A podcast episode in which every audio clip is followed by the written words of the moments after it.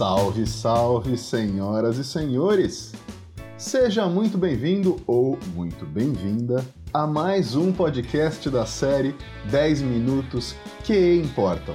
Meu nome é Edberto Santos, eu sou Master Coach, especialista em inteligência emocional e criador do site Mr. Coach. Hoje eu tô muito animado porque eu vou falar sobre uma habilidade que eu considero uma das mais importantes e mais impactantes de todas. Eu já vi grandes fracassos acontecerem por falta dela e eu também já vi grandes conquistas por causa dela. Hoje a gente vai falar sobre autoconfiança. Portanto, sem mais delongas, solta a vinheta. Uh, we have had some technical problems. Wow!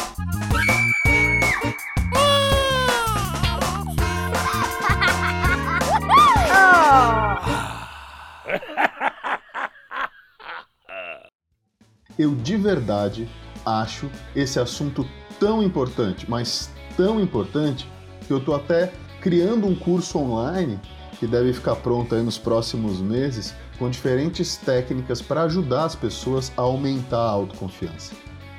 As pessoas com uma autoconfiança desenvolvida, elas levam uma enorme vantagem em relação às que têm pouca ou nenhuma autoconfiança. E isso impacta muitas áreas diferentes da vida da pessoa.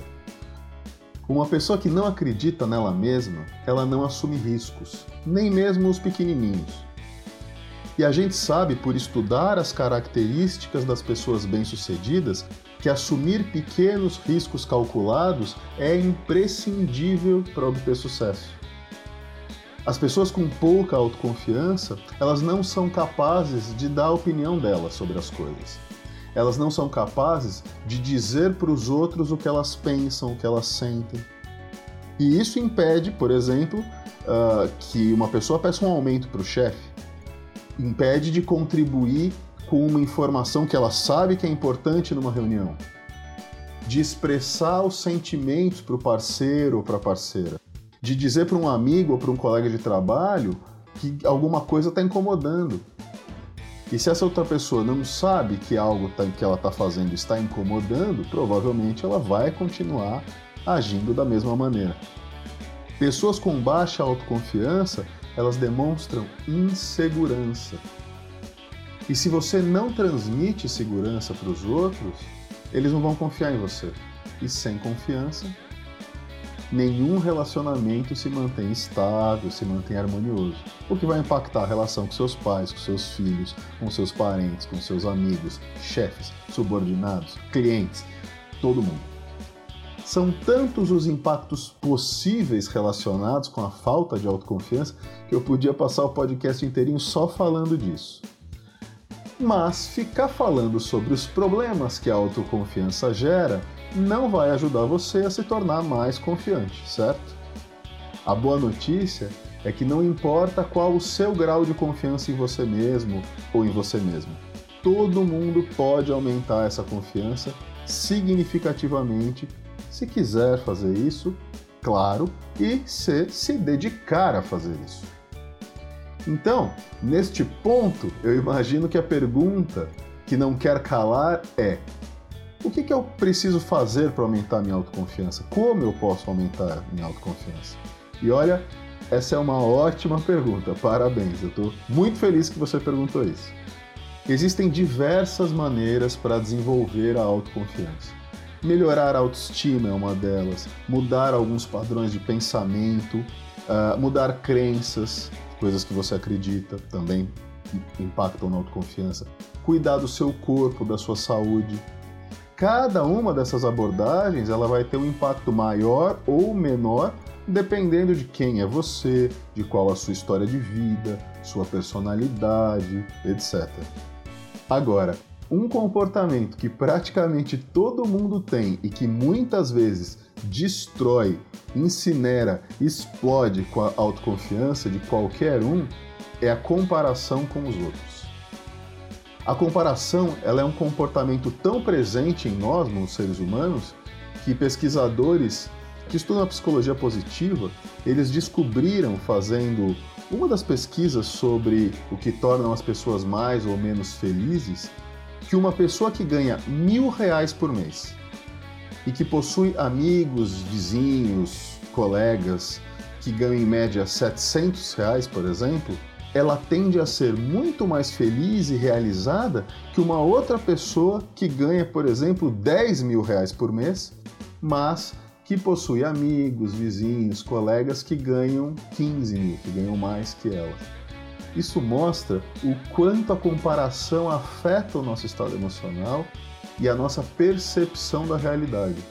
Outro grande problema da comparação é que, na esmagadora maioria das vezes, ela vai ser equivocada. A gente, sem se dar conta, costuma comparar laranja com banana.